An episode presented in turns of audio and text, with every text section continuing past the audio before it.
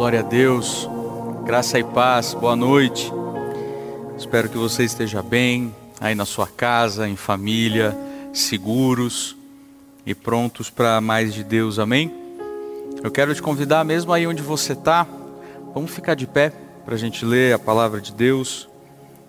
1 Coríntios capítulo 3. 1 Coríntios capítulo 3 versículos de 6 a 9. 1 Coríntios 3, versículos de 6 a 9.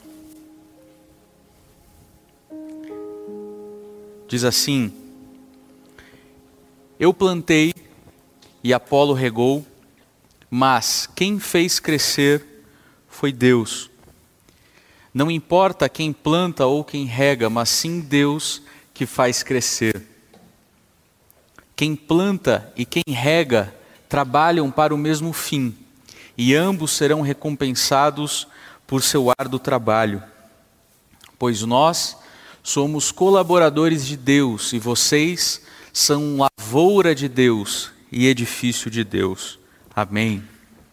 Pai, nós te agradecemos nesse dia por poder mais uma vez estarmos juntos, mesmo que à distância cada um, Deus, nas suas casas, cada família, Deus, reunidos para estudar a Sua palavra, meditar na Sua palavra, buscar a Sua presença.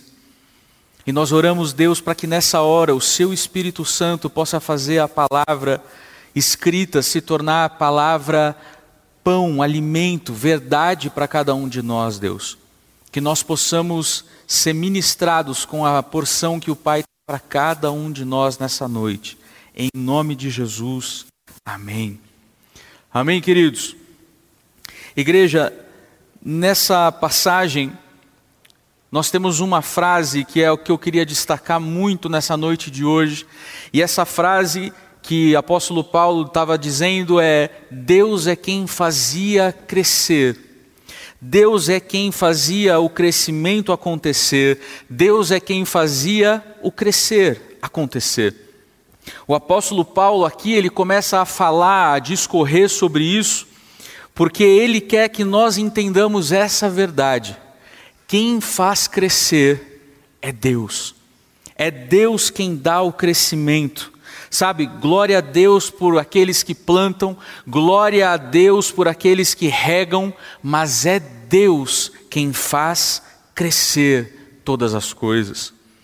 Quando nós plantamos uma semente, essa noite a gente vai dividir um pouco alguns estágios da agricultura. Nós vamos falar sobre plantio, nós vamos falar sobre semente, e a primeira coisa é que a primeira fase nós vamos chamar de fase do destino ocultado. Nome estranho, mas você vai entender o porquê. Você consegue ver essa planta aqui atrás de mim? Essa planta aqui é uma flor de dracena. Esse aqui é o pessoal, nosso pessoal, nossas artesãs, designers. Essa flor aqui atrás de mim, ela, ela dá uma vez no ano essa flor que você está vendo, essa florzinha roxa. Raríssima. Mas o fato é que quando essa flor aqui ela é semeada, ela é plantada, Aquela semente, ela tem um período em que ela não é bela como a gente vê agora, com todo esse esplendor, essa forma, essas, essa, essa complexidade. Essa fase, a fase do destino oculto, toda essa beleza que nós vemos aqui, ela está oculta. Porque ela está semeada debaixo da terra, ela foi plantada. Nesse tempo, essa semente, ela não é tão diferente quanto outras tantas sementes. Ela não tem tanta beleza, tanta forma, tanta cor, não tem tanta excepcionalidade, é só mais uma semente. Essa é a fase que a gente vai chamar de fase do destino oculto. Por que destino oculto? Porque o destino da flor de dracena é ser assim, bela, cheia de, de, de, galhos esparramados, ao mesmo tempo que ela preenche o ambiente, ela é delicada. Esse é o destino pela qual essa flor foi criada. Só que existe um tempo em que esse destino fica oculto. E o tempo em que esse destino fica oculto, a gente vai dar esse nome, destino ocultado. A outra fase, a fase dessa explosão, o aparecimento de todas essas cores e formas, a gente vai chamar de fase do destino revelado. Não há nada que esteja em oculto que não há de ser revelado, trazido à luz, trazido à tona. Então, quando eu e você a gente planta uma semente, a gente não planta essa semente como se o plantio fosse o destino final dela. Pelo contrário, nós plantamos e plantamos até o ponto em que a gente não enxerga mais essa semente, ela está completamente coberta. O destino pela qual ela foi criada está coberto, o futuro ainda é uma incógnita. Mas nós estamos cheios de esperança para que no final haja uma transformação daquela semente, e aí você pode completar a frase num pezinho de feijão, ou num talo, talo, de milho, como eu vi quando era criança lá no sítio do tio Walter, em Goiás, ou numa macieira, numa, num pé de mexerica, no que você quiser. Amém? E entre esses, essas duas fases, entre a fase do destino oculto e entre a fase do destino revelado, existe uma fase intermediária. E essa fase intermediária é a fase que nós chamamos a fase de regar. Existe a fase do plantio, que é uma fase é, é, fundamental, existe a fase do crescimento, que é fundamental, mas todo o contexto será completamente irrelevante se nós ignorarmos a estação de regar. A estação de, de aguar, de regar, de enriquecer com água essa semente no solo. Igreja, regar é o passo, o último passo antes do crescimento da planta. O regar, na verdade, é o ponto de transição. Transição para daquilo que antes estava em oculto, agora ser revelado. Regar é esse, essa ponte intermediária. E sem o benefício da rega, o destino daquela semente, daquela planta tão bela, todo esse destino morre no solo. Todo esse destino nunca atingirá o seu potencial, simplesmente porque não foi regado. Essa noite, a primeira coisa que eu quero que você fale para toda a sua família que está aí ao seu redor, que eu sei que todos vocês, absolutamente todos, morrem de saudade de repetir para três pessoas. Então, essa noite, a primeira coisa de 20 perguntas que eu vou fazer é: você tem sido regado? Pergunta aí para a pessoa do seu lado na sua casa. Pergunta para todos, em nome de Jesus. Sim, você tem sido regado? Fala em nome de Jesus, traz, traz um certo peso, né? Igreja, nós precisamos entender uma coisa. Essa linguagem de agricultura, de agriculturismo, é uma linguagem muito presente em toda a Bíblia. Desde Gênesis até Apocalipse, esse é um tema comum que Deus escolheu para se revelar, revelar sua vontade, revelar sua metodologia aos seres humanos, aos seres vivos. Deus, quando Ele criou todas as coisas, na sua perfeita sabedoria, na sua, na sua imensurável sabedoria, Deus criou todas as coisas com sementes dentro de si. Deus fez isso porque imagina se de repente você que gosta de milho cozido com manteiga, você fosse consumisse todo o estoque mundial de milho. Aí chegava até a última espiga, e aí a gente ia virar para Deus e dizer assim: Deus, acabou o milho.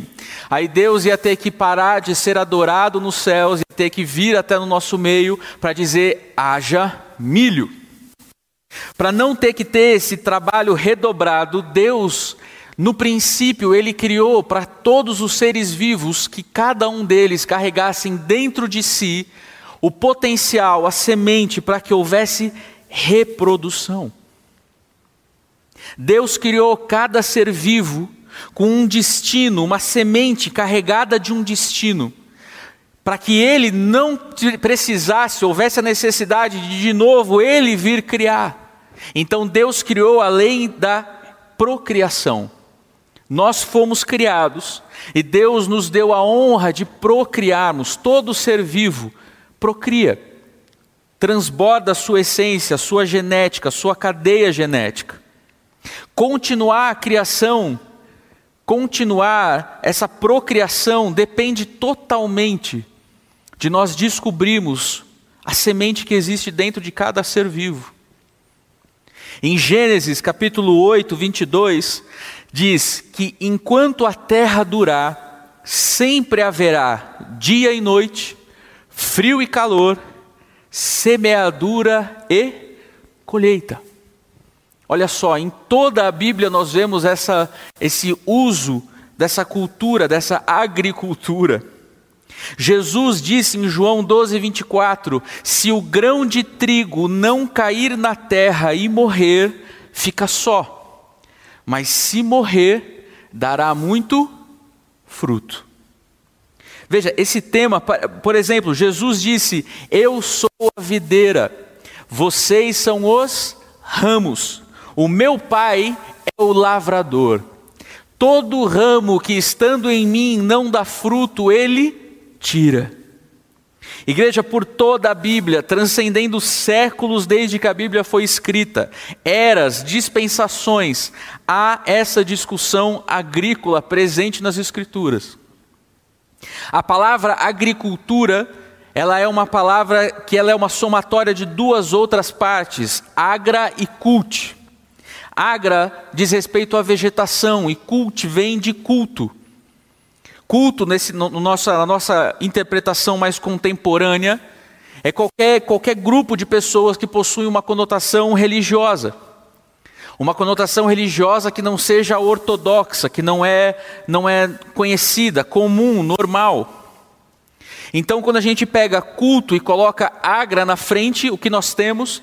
Nós temos um significado de que aquela coisa viva, plantada, não é normal ao solo em que ela está encontrada.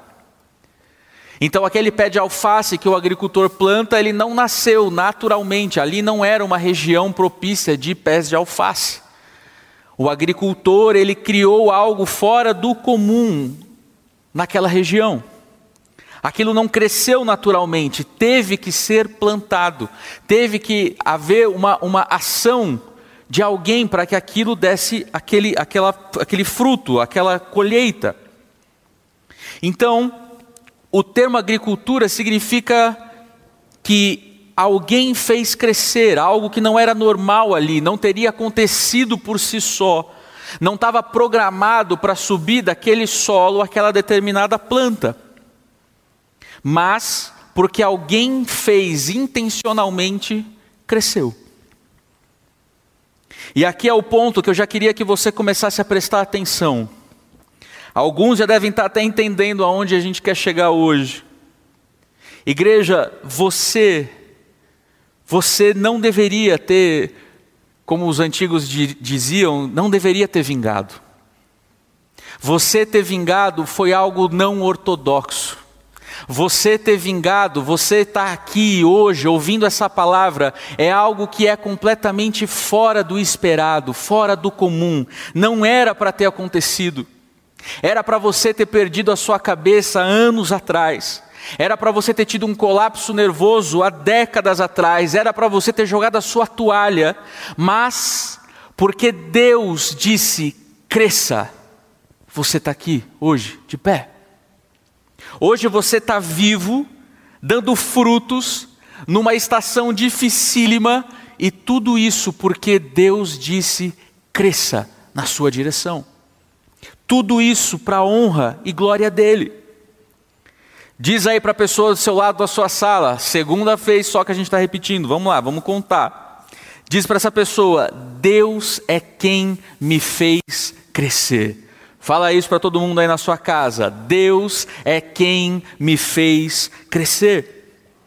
Contra todas as chances do seu passado, contra todas as chances da comunidade na qual você nasceu, que era violenta, que era difícil, que era de recursos escassos, contra todas as chances do seu histórico familiar de violência, de, de vícios, de dependências químicas, de desemprego, de não conseguir ter uma renda, contra todas as possibilidades que eram contrárias na sua vida, Deus disse: cresça e do solo seco, do solo seco que tantos ao nosso meio passaram, vieram, do solo seco de terem sofrido abusos físicos, do solo seco de terem experimentado uma vida de abusos emocionais, do solo seco de terem uma vida que foi marcada por turbulências, drogas, confusões.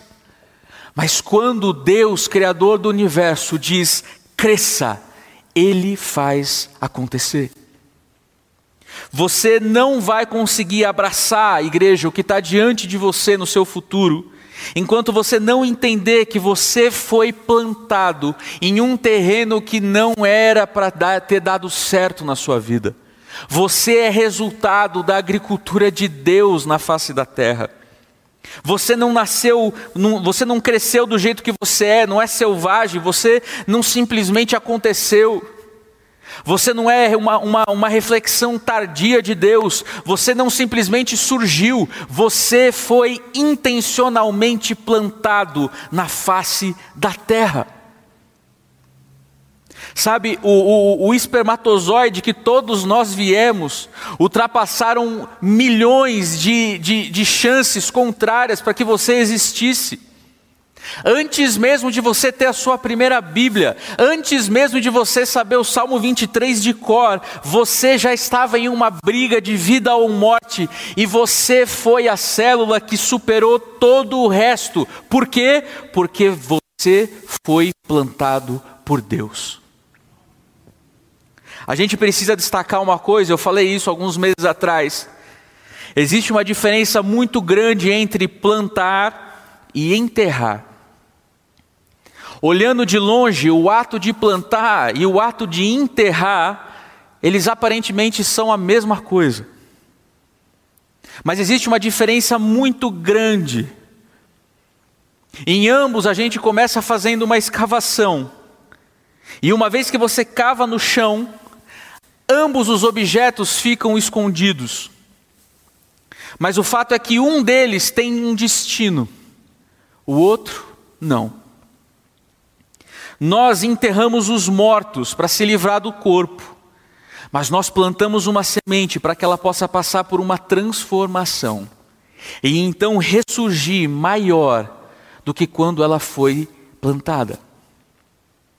Quando a gente planta uma semente, nós não estamos enterrando aquela semente para se livrar dela. Nós estamos plantando para que ela passe por uma metamorfose e ela volte e ela suba melhor do que o estágio quando ela foi plantada. Quantas pessoas podem dizer que ao longo dos anos, depois de ter conhecido a Cristo, depois de ter permitido, abrido a portinha do seu coração e deixado Jesus entrar, quantas pessoas podem dizer que de fato você tem se tornado uma pessoa que sofreu uma metamorfose para melhor desde a época que você foi semeado? Igreja, todos nós, graças a Deus, estamos melhores. Nós estamos melhores do tempo que nós somos plantados. Pode ter sido muito difícil o período de ter sido semeado, plantado, o período do, do, do, destino oculto. Era um lugar escuro em que a gente olhava para os lados e a gente não enxergava absolutamente nada. Nenhuma das nossas habilidades funcionava, tudo estava escuro ao nosso redor, mas foi bom para nós. Foi bom para nós vivermos aquelas aflições, porque hoje nós estamos melhores.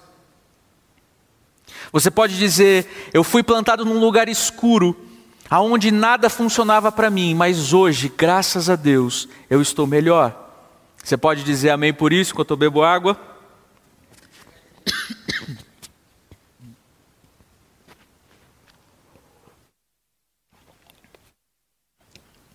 Queridos, cada vez que eu e você passarmos por um período escuro, cada vez que a gente passar por uma estação de total isolamento, e nós não conseguimos ver a saída diante de nós, eu oro para que você se lembre de que você foi plantado e não enterrado. E quando você subir, você vai ver o resultado desse período. Será que você pode dizer para você mesmo, para você ouvir, você acreditar? Você não precisa falar isso, mas repete no seu interior: Eu sei que eu estou subindo. Eu sei que eu não fui enterrado pelo meu Deus. Eu sei que eu fui plantado por Ele. Como que nós podemos saber disso? Jesus deixou muito claro que o nosso Deus, Ele é o agricultor, Ele é o lavrador, Ele é quem cuida da colheita. O nosso Deus não é coveiro, o nosso Deus não lida com, com morte, o nosso Deus é Deus de vida.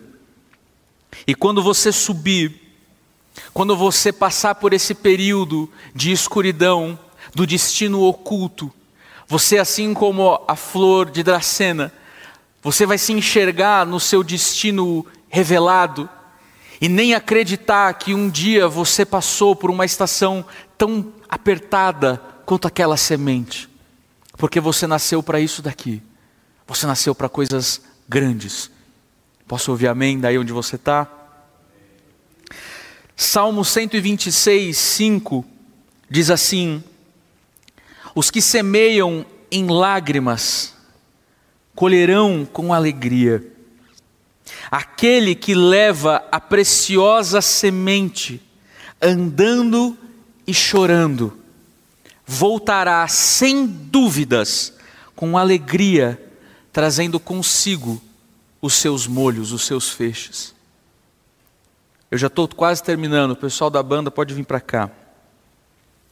Igreja, na, na NVI é um pouco diferente, mas eu gosto muito da, da Almeida corrigida fiel.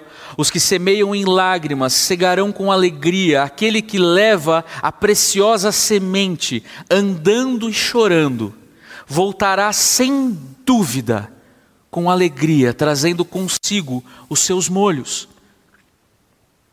Um homem, como nós lemos o apóstolo Paulo falando, um homem planta, o outro rega e Deus dá o crescimento, mas aqui, nessa passagem, nós vemos que também existe uma outra maneira. Existe no caso de não haver ninguém disponível para regar a sua vida, quando não há ninguém ao seu redor para te ajudar nisso.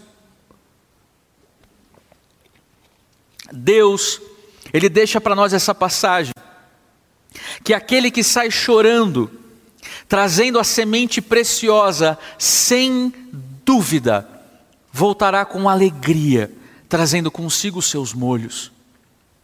Essa, presta atenção nessa parte, essa é a resposta pela qual você chorou por tanto tempo na sua vida.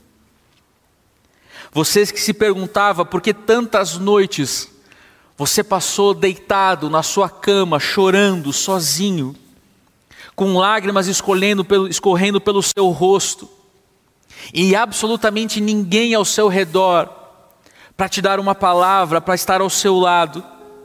Essa é a noite que Deus te trouxe para ouvir que essas suas lágrimas não foram em vão na sua história.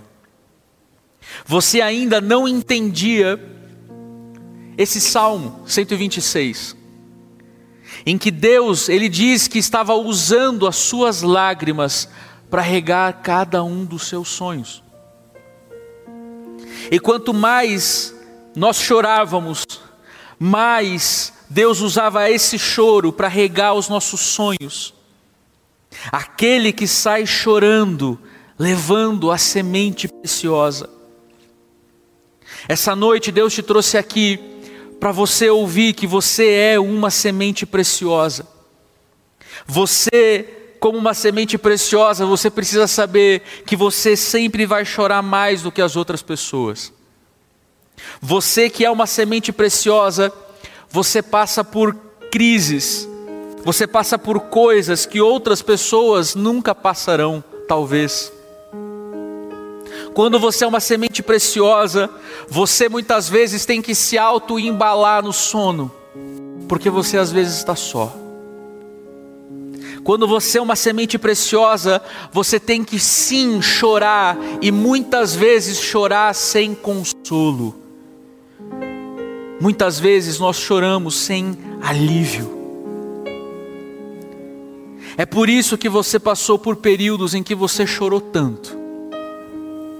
É por isso que você chorou de tantas lágrimas pesadas. Mas nessa noite você vai sair, vai terminar esse culto sabendo que nenhuma delas foi em vão. Apocalipse 21 diz que Deus é quem limpará dos seus olhos toda a lágrima. Então, só porque porque de repente você não teve uma mãe para fazer isso, ou porque você não teve um pai para fazer isso, ou porque você não teve professores que fizeram isso por você, e você passou a sua vida toda chorando só. Essa noite você vai sair desse lugar sabendo que você está pegando os seus próprios sonhos.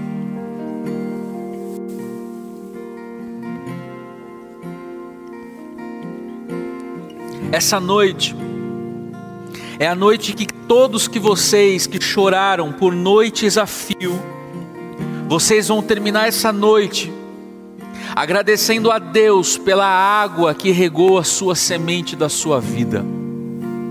Aquele que sai chorando, levando a semente preciosa, é o que diz a palavra de Deus.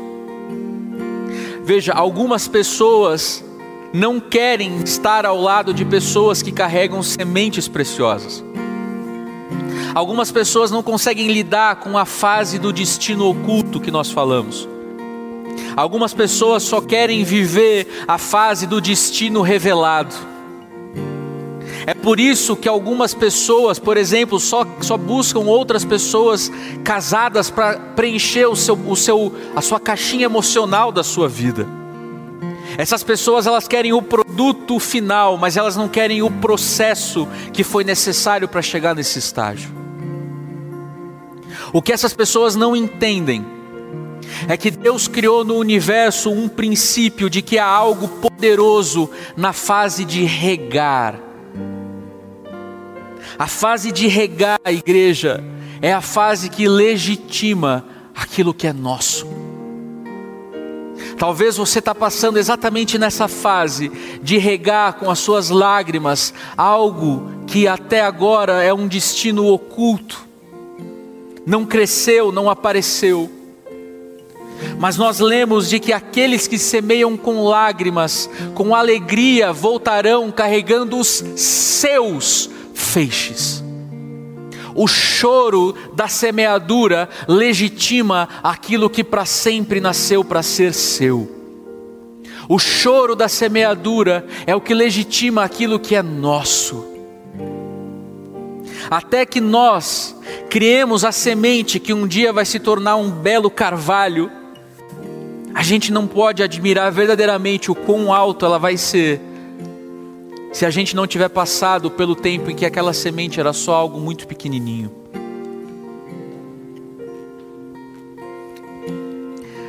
Mas algumas pessoas sempre querem entrar em algo, entrar com o trem andando, entrar em algo já acabado, porque elas não compreendem o poder e a beleza sobrenatural de metamorfose que acontece no período da rega.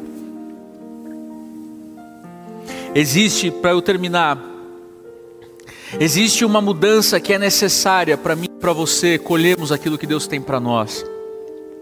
Existem dois tipos de ferramenta.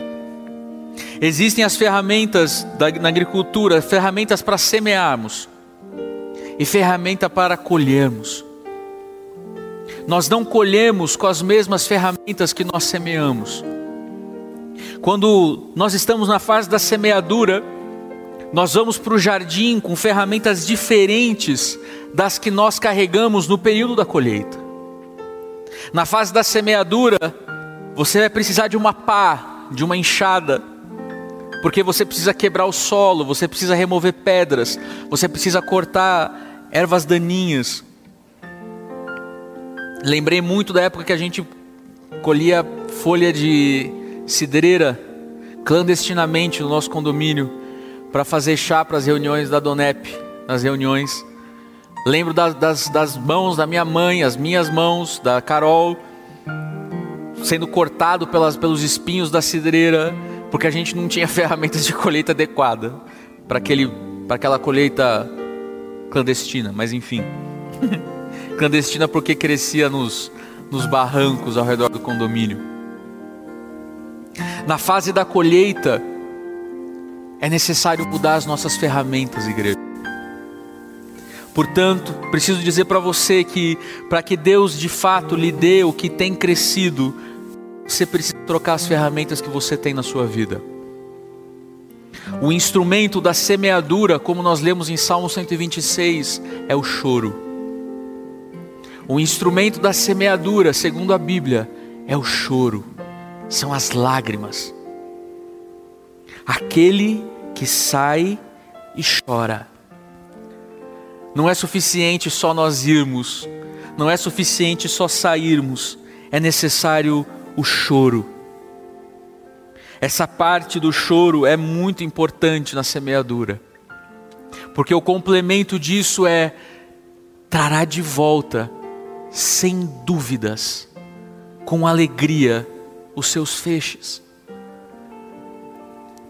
Eu e você, nós não podemos ter dúvidas. E aqui eu não estou falando que sobre as outras pessoas acreditarem em você, você precisa acreditar por si mesmo. Você precisa acreditar que você foi plantado por Deus intencionalmente na face da terra. Você não pode ter dúvidas de que você tem um destino oculto que Deus quer que se torne revelado. Você não pode ter dúvida de que você nasceu para viver esse destino sem reservas na sua vida de que os planos que Deus tem para você são planos de paz e não de mal, um futuro que nós nem poderíamos pensar, pedir ou imaginar. Sem dúvidas, voltará com alegria com os seus feixes. Você foi criado para isso, você foi chamado para isso, você foi moldado para isso. Se você deixar dúvidas entrarem no seu coração, infelizmente você não vai poder usufruir dessa colheita. Se lembre do gosto amargo que Moisés deve ter sentido, ao ver com os seus próprios olhos a terra da promessa e não ter podido colocar os seus pés naquele lugar. Se você tiver dúvidas, você não vai conseguir possuir não deveria fazer tanta diferença para nós. Se as pessoas ao nosso redor, se elas acreditam ou não em você. Porque a incredulidade das pessoas ao nosso redor não é o que torna a palavra de Deus sem efeito na sua vida. Deus não vai te dar porque alguém acredita, Deus vai te conceder porque você acredita e se posiciona de maneira concordante a isso. E mesmo que todos ao seu redor não acreditem que dentro de você existe um potencial de um destino oculto, pronto para se tornar destino revelado, você precisa se lembrar: se Deus é por mim, quem será contra mim? Portanto, igreja, que eu e você nós possamos exercitar Parar de tentar fazer com que outras pessoas acreditem no sonho que Deus entregou para você. Talvez essa seja a estação da rega. O tempo que liga os dois momentos, o da semeadura e o da colheita. Mas lembre-se, a palavra de Deus no Salmo 126 diz que um dos sintomas, que o sintoma daqueles que estão trazendo de volta a sua colheita, é que eles estão preenchidos por alegria. A alegria é um sintoma de quem está trazendo os seus feixes de volta. É por isso que você começa a entender por que, que o diabo tenta tanto fazer os seus dias serem infelizes um atrás do outro. Porque enquanto nós estivermos presos na infelicidade, nós estamos um passo atrás daquilo que Deus tem preparado para mim e para você. Então nessa noite, a última coisa que eu quero que você diga para você mesmo, eu quero que você diga o seguinte: hoje eu chorei a minha última lágrima de tristeza. Hoje eu chorei a minha última lágrima de solidão, de decepção, de rancor. A partir de hoje eu decido, eu vou me alegrar, e eu vou me alegrar em Deus. Feche os seus olhos aí onde você está. Vamos orar. Pai, Senhor, nessa noite, que o Senhor, desde a eternidade, desde o fundamento de todas as coisas, o Senhor já tinha planejado. Nessa noite em que cada um estaria nas suas casas, nos seus lugares de intimidade, Senhor, foi o lugar aonde o Senhor escolheu que cada um estivesse para ser tocado pelo seu Espírito Santo nessa hora. Senhor, eu oro para que haja um toque em cada uma das centenas de casas que estão ouvindo agora, Senhor, que estão participando desse culto. Que o Senhor comece a tocar corações e sentimentos e memórias e emoções. Senhor, convence o seu povo de que a fase que eles estão passando é fase de regar os sonhos que o Senhor tem para eles. De que as lágrimas, Deus, as lágrimas inconsoláveis, o Senhor conta cada uma delas. Que a Sua palavra promete em Apocalipse, no livro do fechamento de todas as coisas, que as lágrimas têm data, fim, hora, chegarem ao fim, Deus. E de que será o Senhor próprio quem enxugará dos nossos olhos toda lágrima. E então não haverá mais choro, nem dor, nem tristeza, nem luto. Senhor, nós oramos nessa noite por destinos ocultos sendo regados e se tornando destinos revelados para que cada família, cada indivíduo possa experimentar a metamorfose que o Senhor quer operar nas vidas, Deus. Que nós possamos ouvir testemunhos sobrenaturais de cada um, de cada pessoa nesse tempo, Deus, em nome de Jesus.